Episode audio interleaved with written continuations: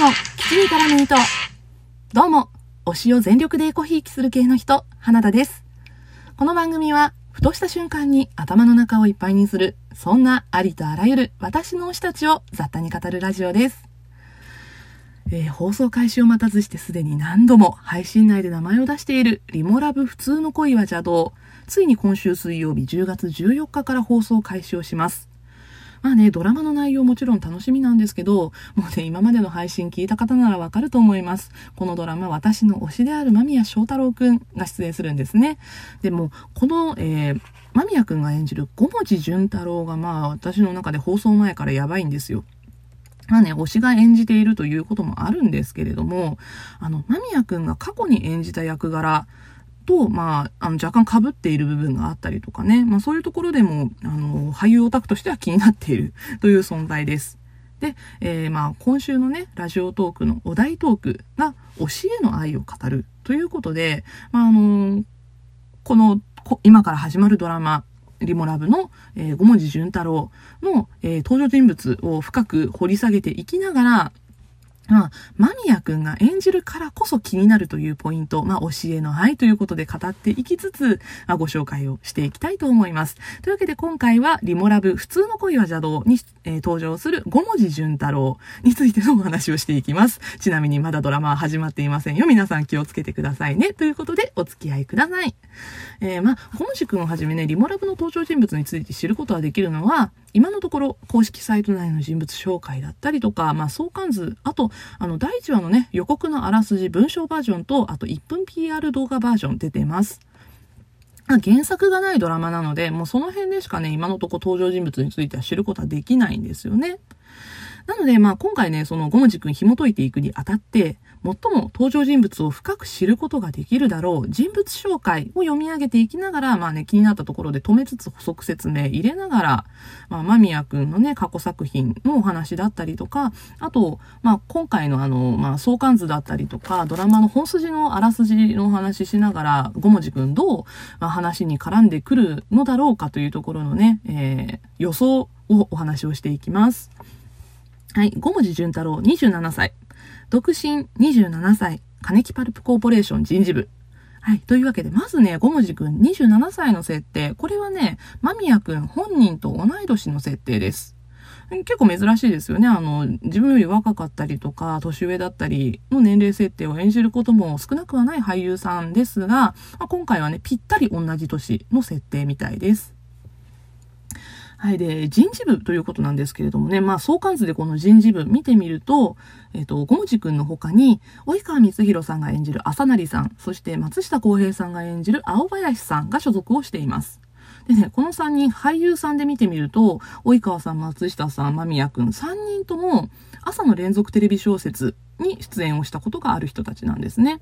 えー、及川さんがトト姉ちゃん、そして松下さんはスカーレット、で、間宮くんは半分青いに出演をしたわけですが、まあ、3人ともね、この朝ドラヒロインにストーリー上でしっかり絡んでいる役柄なんですよ。なんかね、そういうことを考えるとね、ああ、もう人事部、私の中で朝ドラ部署じゃんっていうことで はい、もう確定しました。でも割とね、あの好きな俳優さんばかり揃っているところなので、人事部の3人の絡み楽しみですね。はい、では次行きます。父親は外交官、8歳上の姉はユニセフ職員、6歳上の兄は外務副大臣の秘書官。母は元が大学教授という大変に優秀な家族のもと、末っ子として甘やかされ、可愛がられて育った。現在両親も兄姉も皆、それぞれ海外勤務、海外在住中。なんかね、あの、壮絶に噛みましたけど気にしないでください。えっとね、まずね、今回のこの五文字くん、まあ、優秀な家族に可愛がられた。まあ、結構ね、あの、いい家のお坊ちゃんみたいな役柄みたいなんですよね。で、あの、間宮くん、かなりお坊ちゃん役を今までも演じているんですよ。えー、ドラマだと学校の階段とか派遣占い師あたる。で、あと映画はまあ定一の国とかね、まあその辺でお坊ちゃん役してるんですよ。まあ名門高校の PTA 会長の息子だったり。あと、コネ入社ができるぐらいの立ち位置のお父さんを持っていて、家政婦がいる家の子だったり。で、定一の国はね、アメリカの自動車メーカーの日本支社長の息子だったわけなんですけれども、まあ、いろいろとお坊ちゃん役演じている中で、今回一番あの、今まで演じた役で兄弟構成が似ている、まあ、映画がありまして、広大家の人々という映画なんですけれども、まあ、この広大家、元家族の名門なんですね。で、えっと、まあ、お兄さん、お姉さん、末っ子次男という兄弟構成の、まあ、末っ子次男を間宮くんが演じていました。で、今回は、えー、ごもじくん、お姉さん、お兄さん、末っ子次男という設定なので、まあ、兄と姉が入れ替わっているというところはあるんですが、まあ、なかなかいいお家柄のご子息で、で、末っ子次男というところはね、この広大家の人々とそっくりだなと思っています。そしてね、まあ、末っ子ではないんですが、間宮くんご本人もね、なかなかのお坊ちゃんということが、まあ最近いろんなバラエティとかにね、あの、出て分かってきていることなんですけれども、あの、おじいちゃんに連れられてね、しょっちゅう海外旅行に行ってたりとか、まあしてたわけなんですよね。で、あの、末っ子ではね、なく一人っ子なので、まあそこもね、こう甘やかされて育ったじゃないですけど、まあね、あの、ご家族に愛されて育ったんだろうなということは垣間見えますので、まあご本人とも若干こうね、あの、被ってくるというか、ね、重ね合わせるることはできるんじゃないかなと思ったりもします。そしてね、現在、まあ、家族全員海外にいるという設定なんですけれども、これはね、あの、リモラブというドラマが、あの、リモートでのいろんな人との関わり、ね、リモートでの恋愛というところを題材にしているドラマなので、もしかしたら、五文字くんのエピソードとして、一人ぐらい家族が、こう、五文字くんとね、ズームとかして喋っているシーンみたいな感じで、出てきたりしないですかね？これ活かせるポイントだと思うんですけど。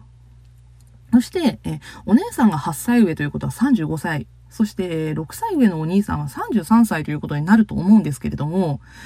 あの、私ね、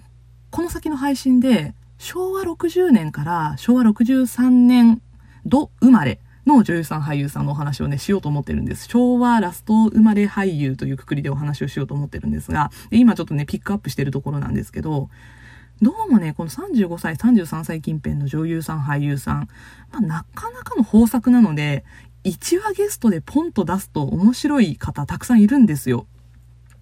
ちょっと期待したいですけどね、あの、この辺はね、私がもう完全に俳優オタクとして深読みをしているだけなので、話半分に聞いてください。はい、ということで続きいきます。地頭はいい。入社面接の時に人事部の青林が彼の優秀さを見抜いて彼のことを強く押した。それがきっかけで青林には入社前から割と心を開いている。はい。ここね、地頭はという表現でちょっと引っかかってるんですけど、まずね、わざわざ和という接続詞を使っている。そして地頭という表現を使っているということは、まあ、あの、地頭はいいんだけれども、お仕事ないしお勉強はちょっと残念な感じの子なのかな、五文字くんという、まあ、想像がつきますね。で、あの間宮くんね、過去に演じた役柄で、お調子者だったり、ちょっとおバカだったりという役柄も結構あるんですよ。なのでね、まあ、ここはもう、間宮くんの真骨頂と言いますか、なかなか得意な範囲の、まあ、役柄じゃないかなと思っています。そして、えー、ちょっと気になるのが、あの、家族構成のところを見るとね、あの、いろんな優秀な団体だったりとかね、職場だったりとかにいらっしゃるご家族ばっかりなのに、まあ、ごもじくんだけが、設定上この金木パルプコーポレーション結構な大企業みたいではあるんですけれども、まあ、家族に比べるとね、この普通の一般企業に就職をしてるわけですよ。なのでね、これもね、甘やかされて育った末っ子次男だからこそもうここで良しとされたのか、家族から。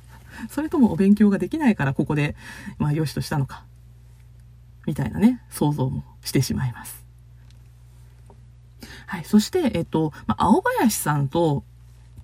ごもじくんの関係なんですけれども、ここはね、あの、公式 SNS の放送カウントダウン動画7日前からしているもので、えー、松下洸平さん、青林さんを演じる松下洸平さんから、間宮くんにね、リレーをする形式でこの放送カウント動画が、あの、配信をされたんですね。で、えー、松下さんはごもじくんのことをごもちゃんと呼んでまして、で、間宮くんは青林さんのことを青ちゃんと言っているんですよ。ちょっと待てごもじと。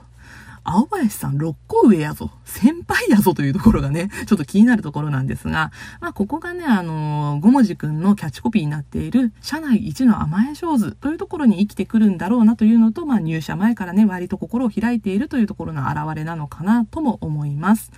あとね、青林さん、今33歳という設定なんですよ。33歳の男性といえば、ごもじくんのお兄さんも33歳なんですよね。同い年なんですよ。ここ絡んでこないのかな？なんか設定上同じになっただけなのかちょっと気になるところですね。お兄ちゃんと同い年なので、まあ、兄と見て慕っているみたいな、そういうところももしかしたらあるのかもしれません。今回のコロナ騒動でテレワーク、リモート仕事が意外と楽しいことに気づく。引きこもりってやっぱいいよな。入社したはいいが、金パルはやめようかなと考えている。今ここ。ここでですね、あの、PR 動画の方を見てみると、あの、ごもじくんが出てくるところがですね、自宅っぽいんですよ。そして、えー、カーテンの隙間から日が差しているので、昼間っぽいんですけど、まあ、パソコンを開いているのがわかるシーンなんですね。で、えっ、ー、と、文章バージョンの方のあらすじを見てみると、静止画の方でスーツで出品しているシーンがあったりするので、カネキパルプコーポレーション、テレワーク、リモートワークがどこまであるのかっていうのはまだ未知数じゃないかなと思っています。でね、自宅のシーンね、あの、服装がめっちゃ海賊なんですよ。ボーダーの T シャツだったり、バンダナしてて、眼帯してて。で、探検を振り回してるんですよね。もうこれ何なのかな？これもちょっとね、なんかこう、おばきゃ、おバカキャラみたいな、なんかそういう位置づけなのか、ほんと何って感じ、謎でしかないです。はい。そして、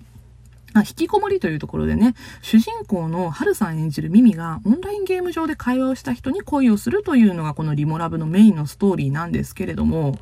まあ、ごもじくんもね、引きこもりに満足しているということはゲームをしている可能性ありそうですね。ただ、相関図の方を見ると、公式がね、あの、男性キャスト発表するときに恋の容疑者として発表した5人、あの、私のハッシュタグ34の回ピーヨンの時にお話をした分なので、よろしければそちらも聞いてください。えー、この中で唯一、ごもじくんは主人公の耳と矢印が繋がってないんですね。まあ、主要キャストの中でほぼ離れ小島状態になってる五文字くんなんですが、まあ、今からね、どういう風に、あの、ストーリーに絡んでくるのか楽しみです。ソーシャルディスタンスという状況を前向きに描いた、リモートならではの濃いお楽しみということで、あの、間宮くんもね、言ってましたので、10月14日水曜日夜10時スタートリモラブ楽しみに待ちたいと思います。